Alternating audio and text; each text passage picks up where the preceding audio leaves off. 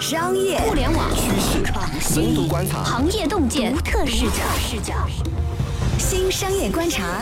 和你聊聊商业圈里的那些事儿。本节目由三十六氪高低传媒联合出品。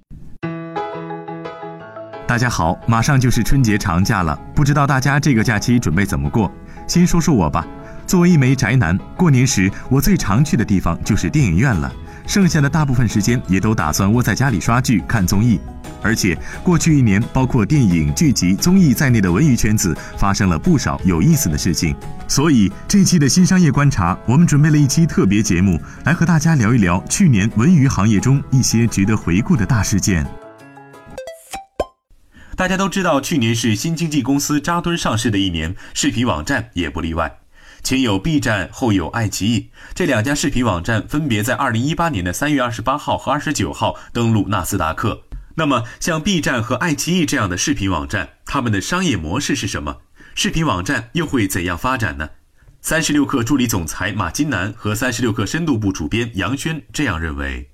不得不说啊，B 站的用户他这种跟游戏强相关的这个属性啊，人真的是非常强，非常能玩啊。嗯，而且呢，我不知道纳斯达克的这个投资人呢是怎么看待呃 B 站的。我觉得有时候我们不能把 B 站等同一家视频网站或者视频的 APP，B 站更像是一个以视频啊为底层的这种承载形式，然后呢以用户互动为驱动力的年轻人的这种兴趣社交平台。那么只是看起来 B 站很像是一个视频网站而已。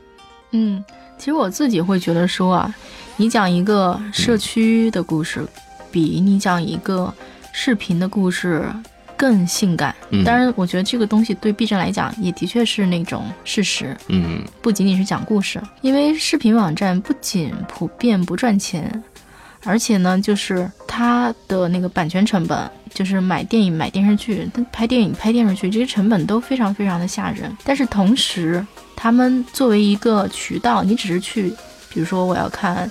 三生三世十里桃花》，爱奇艺在播。然后优酷没有，我就会去爱爱奇艺，然后不会对什么优酷产生什么用户粘性的。嗯，它是跟着内容走的，所以它作为渠道，它其实在这个过程里面议价权其实相对比较低。嗯，但是如果如果说啊，B 站把自己定位成一家视频网站的话，它的其实这故事就真的是挺不性感了。嗯，我觉得幸好它也不是这个套路。对，嗯，而且它很容易被拿来跟其他的巨头做对比，对吧？对它，而且规模小嘛。对。它规模确实不大，很小。呃，这点钱呢，好像都不够爱奇艺拍几部戏的哈。那么拿 B 站呢去对标主流的视频平台，呃，也的确是非常的不合适，也不够公平，对吧？那么 B 站的魅力啊，不在于它现在能赚多少钱，而是说它有可能呢，它代表了未来，对吧？年轻人呢不断的在成长，消费力呢也在增强，笼络住了年轻人，其实就意味着拥有了。未来啊，无穷的想象力。其实除了 B 站比较特殊之外，其他三大老牌儿的这种头部内容的视频网站，爱奇艺、腾讯还有优酷，其实商业模式上是非常相似的，都是以在线广告和会员收入为主要的盈利模式。爱奇艺的模式其实比较好懂了，你直接对标那个奈飞就可以了。对，而且爱奇艺呢，确实在内容上啊，采用和奈飞相同的一种战略，那就是大量的去采购版权。并且呢，花了很多的精力去做自制的节目，像比如说之前买过《太阳的后裔》，还有这来自星星你这两个受到全民热捧的韩剧。后来呢，又自制了一个爆款的 IP，终于赌对了，中国有嘻哈。中国有嘻哈的成功呢？确实是一个标志性的事件，那就是网络视频平台通过自己做节目，然后呢逆袭传统的电视台，而且呢这种通过购买版权自制节目，然后吸引用户，再通过广告和会员付费的方式去变现，这种模式看起来是相对比较传统的。有时候我觉得爱奇艺都不太像是一家科技公司，坦诚讲啊，这是我自己的个人观点，确实感觉不像科技公司，更像是一家传统的像影视剧发行的公司。我这么说呢，其实不代表说我觉得爱奇艺不好，只是说觉得爱奇艺的想象空间，我个人感觉是不是很大的，是比较小的。嗯，科技感不够哈，而且模式的确它是比较重，就是维护自身用户的粘性和流量啊。他只能靠不断的买版权和自制内容上做投入。一旦说好内容的版权被竞争对手买走的话，自己的节目 IP 如果又没能做起来，嗯，那就于说五米下锅了，对吗？用户流失就成了大概率的事件。提起大文娱，大家都不会忘记去年出现的几款现象级综艺节目，比如《偶像练习生》，再比如《创造幺零幺》。《偶像练习生》火的时候，大家都觉得这可能就是今年最火的综艺了吧？没想到没过两个月，最火综艺的名号就被幺零幺抢了去，杨超越、王菊也成为了新一代偶像。下面来听一听三十六氪文娱主笔方婷、未来公司部总监苑玲和深度部主编杨轩分析。打造爆款综艺的秘诀，有一个有趣的现象是，无论是爱奇艺的《偶像练习生》，还是《创造一零一》，它其实无论是选男团还是女团，它终归上都是女性观众更多一点，因为女性观众始终是文化娱乐消费的一个主力军嘛。但是这档节目特别不一样的地方在于，女性特别的爱谈。我们如果看还是说塞纳河四八的话，它在线下的观众是男性为多。你说塞纳河就是 S N H 四八对吧？对 对，福建人来说比较好发音，就是塞纳河的话，它其实一直都是一种亚文化的东西，只有少数的成员能够突破它的一个圈层，就是成为一个大众话题。对啊，对我这种女性来讲，我很不喜欢那种然后穿的像一个小娃娃，唱唱跳跳那种玩意儿啊。有一点哈，可能粉丝们不是特别赞同，它其实有一点是取悦男性的一个女团产品。我觉得就是啊，是啊，我就完全没有渗透到我这种少女的 这里。就是我绝对不不认为自己会喜欢那种，也不想成为那种，那就是 anti me。它确实是吸引了非常多的男性观众，但它为什么无法像创造一零一那样去有这个广泛的社会效应呢？是因为男性观众都不爱分享啊，朋友们。所以塞纳河它始终就是一个亚文化，但是创造一零一它有女性观众，然后女性观众又特别爱分享，所以它可以。比之前的女团取得的声量更大一点。哎，那为什么同样都是一个女团，然后他们在产品上有做什么不一样的设计，能让女生这么喜欢这个节目呢？非常非常直接的一点是，他投入了比之前的女团节目多得多的多的多的钱，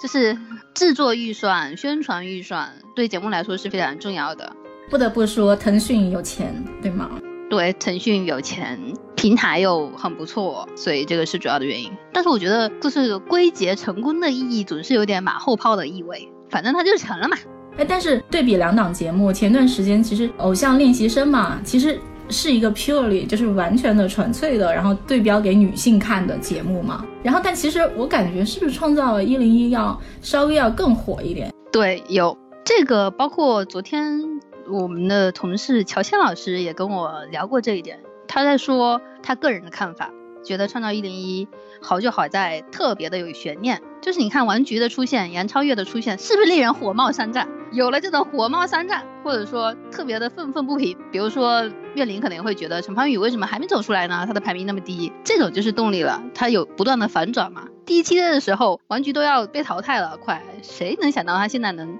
已经成为创造一零一最大的爆点，虽然说票数不是最高的哈，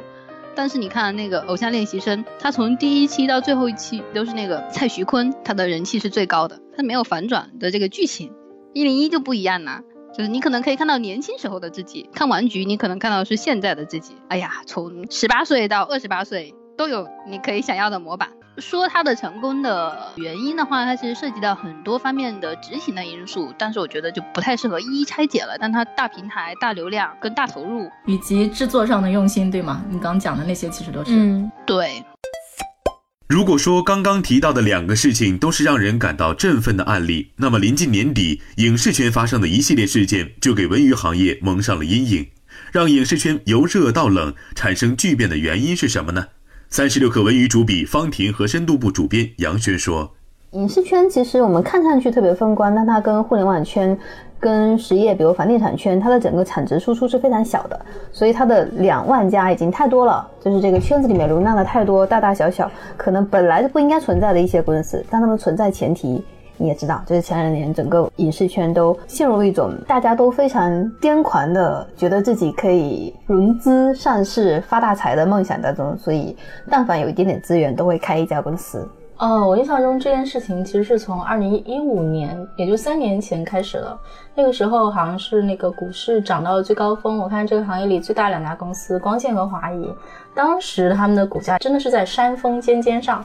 嗯，整个行业都烈火烹油。对，但是就是在这种烈火烹油之中，请问秋天是怎么悄悄到来的呢？我们刚才也一直提到 A 股是影视公司当时的活水嘛，对，就一直在买啊。那 A 股不是特别的好，所以呃，影视公司就会特别的被要求业绩。那个不好，其实是在二零一五年下半年的时候，应该是九月后吧，还是几月？嗯嗯，出现了一个断崖式的下滑。嗯，A 股是吧？对，A 股。嗯，然后这件事情其实很快的就对影视圈造成了影响吗？呃，影视圈它的影响一般都是有一定的滞后性的，因为一部剧它的项目发起到真正被拍出来，一般的周期是一到两年嘛。嗯，所以我们也可以看到，随着 A 股在这一一到两年当中也一直在往下滑嘛，它的震荡其实是在今年年初的时候开始的，尤其是在二零一中间还隔了两年是吗？对，尤其是二零一一七年的时候，又有一个非常打击性的坏消息，就是证监会要求由虚向实，在投资的时候。原则上不太批准这种跨界并购影视公司。二零一七年年底的时候，圈里的人就有在流传这个消息：你想要上市公司去并购影视公司，已经不太容易了，所以大家就慌了啊。但是只有那些，比如说类似王长田这种，他对二级市场特别敏感的，他可能会发出信号，这个圈子要从两万家锐减了，这个公司的数量，整个行业的人要做好过冬的准备。但是整个圈子里面，大多数人。有这个认知共识是在一八年的六月份，尤其是范冰冰的事情发生了之后。哎，其实是不是投资行业的人，他们也对这个事情有过一个预估，或者说有过提前的警示？对，二零一八年六月份也是在王长田参加的那次上海电影节上面，严燕也说过了，影视圈的寒冬要来了，而且这只是一个开始。啊，这话什么意思？只是一个开始？他的整个投资的信心开始失去了。就大家知道这个圈子，经过那两年验证。没得到太多好处啊。其实从我个人对于这个行业这几年的观察以来，就我们这个讨论话题，把我与更缩小范围在影视圈的话，我个人认为影视圈这个阶段，就是再往后两三年，它都不是一个适合投资的标的，因为这个圈子是非常非常资源型的一个行业，就是他要的都是大钱，或者说你能够给他带来资源的那些钱。PE 大钱有多大？影视圈的钱对于摩拜或者是美团。他们这种量级的互联网公司获得的不算多，嗯，前几年一个比较典型的案例是复星集团投了圈内有名的经纪公司喜天一点五亿人民币，嗯，大概整体的估值我猜是六七亿人民币，确实我觉得不算多吧，因为喜天已经在这个圈子里面做了有蛮多年了，相当于两千万美元，嗯嗯，对，但是我觉得对 VC 来说你可能不太值啊，复星是可以把钱放很久的，但 VC 你如果要呃三四年就退出的话，也许。它的退出的路径没有那么快，他们是要通过项目来投项目来来挣钱的嘛？但是每个项目你从投拍到最后收回回款，那可能又已经是两三年了，你还不能确定那个项目能不能给你带来收益。嗯，你可能是要做个五步，你出一步爆款，这个概率都已经非常高了。所以这个圈子我觉得并不适合 VC 来投资。这期新商业观察中的三个案例，分别是年初视频网站扎堆上市，年终创造幺零幺的刷屏，和年底影视圈传来的阵阵寒风。三件事看似毫无联系，但是仔细想想，也许能概括出整个一年文娱行业的走势。爱奇艺和 B 站接连上市，和影视圈遇冷的逻辑一样，都是资本寒冬下出现的行业现象。而创造幺零幺的大热，也许就是应了那句：经济下行中，娱乐产品反而会更加坚挺。好了，今天的特别节目就是这样。喜欢我们的节目，可以订阅、点赞、转发。同时，三十六氪也推出了另外一档商业评论类节目《观察家》，加是加号的加，也欢迎大家在三十六氪 App 上搜索关键词“观察”收听。下期我们不见不散。欢迎添加小课微信，微信 ID 是 s u p e r 三六 k 二 super 三十六氪，加入我们的课友群，一起交流成长吧。高迪传媒，我们制造影响力。商务合作，请关注公众号“高迪传媒”。